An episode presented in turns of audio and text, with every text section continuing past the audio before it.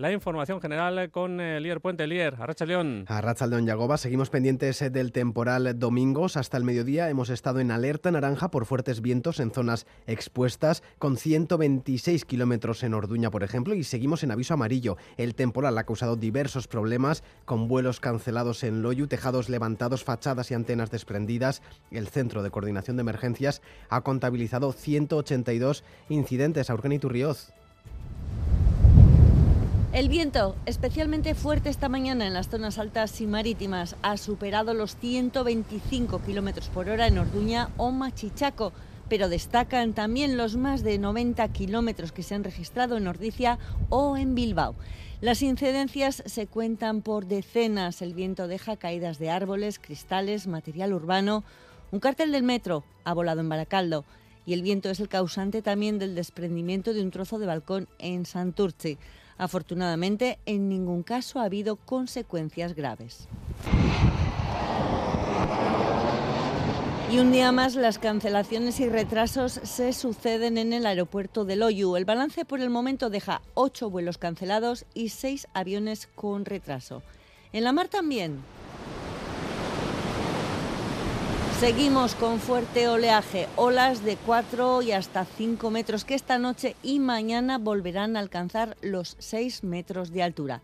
Se mantiene, por tanto, la alerta amarilla tanto para la navegación como por impacto de olas en costa, al menos hasta el lunes. El viento va a menos, pero sigue causando problemas. Previsión de Euskalmet, Jonander Arrillaga, León.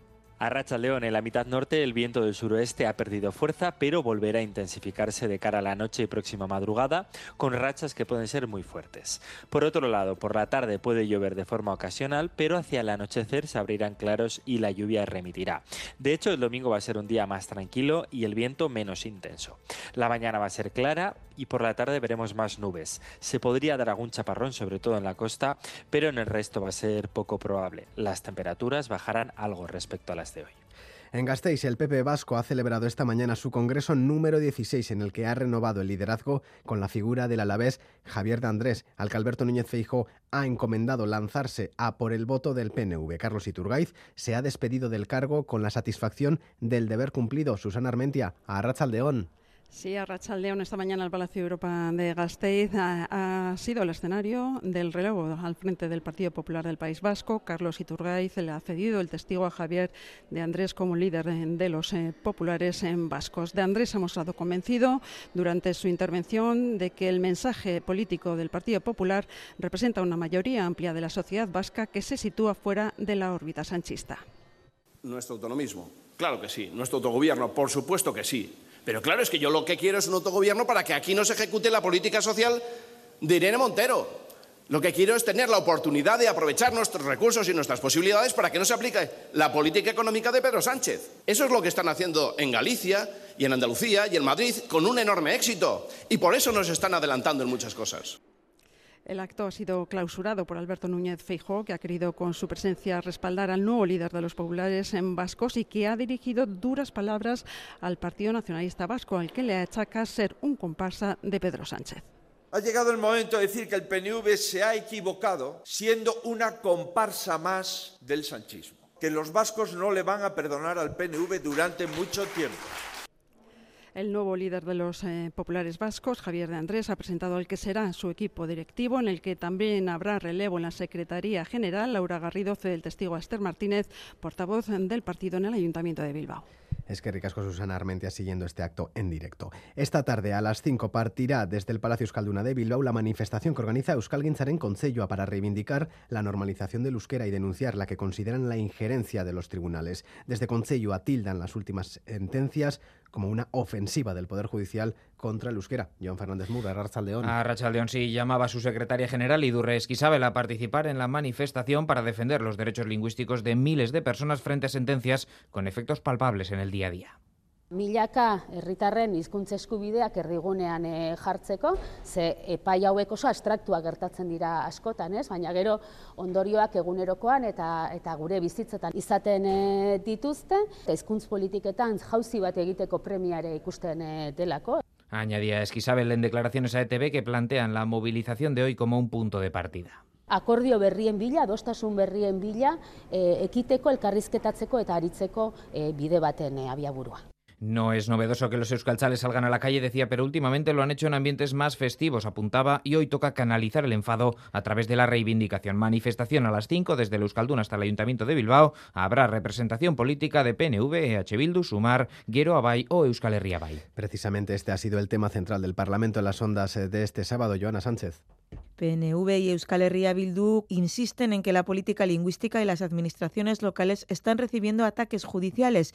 Maitane y Piñazar Ollana Echevarrieta. Se está utilizando por parte de algunos grupos políticos como arma arrojadiza. Los ataques son también contra la autonomía propia de los parlamentos que han creado estas leyes, de los propios ayuntamientos que están gestionando su propia política lingüística. Mientras PP y Ciudadanos acusan a los partidos nacionalistas de imponer el euskera, Carmelo Barrio, José Manuel Gil. Una manifestación en contra de los jueces. Unos partidos o algunos sindicatos que son expertos en buscar enemigos y articular elementos de presión para que no aplique las leyes. Hay una campaña ofensiva de imposición del euskera por parte sobre todo de PNV y de Bildu. Y la manifestación de hoy no es nada más que una manifestación en contra de que haya ningún problema, aunque sea incluso judicial, frente a esa campaña ofensiva. PSE pide respeto a las decisiones judiciales y coincide con el Carrequín Podemos y en defender que la política lingüística no puede ser obstáculo para la estabilización de puestos de trabajo. Eka Enrico Íñigo Martínez. Si los jueces están sentenciando sobre temas que tienen que ver con el euskera, es porque algunas administraciones están aplicando mal las normas o las están incluso retorciendo. No es lo mismo la sentencia de la ley municipal con las sentencias laborales. Tenemos que dar la oportunidad a los trabajadores y trabajadoras a poder estudiar euskera y así no nos encontraremos con este problema dentro de unos años. Añade Íñigo Martínez que continúa siendo necesario el impulso de las políticas de promoción de la lengua.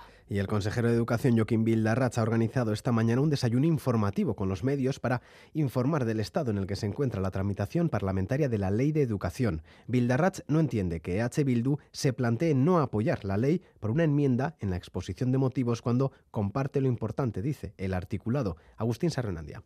Bildarratz ha asegurado no entender la posición de la formación Abertzale, ya que la enmienda introducida por PNV y PSE en el proyecto de ley no supone nada nuevo ha subrayado que no pone en cuestión la posibilidad de modificar los modelos lingüísticos, como se ha hecho durante años en función de las necesidades de las familias y de los centros para adaptarse a la realidad. ¿Cabe modificación? Por supuesto. Durante 40 años pues se ha desarrollado y se van a seguir desarrollando.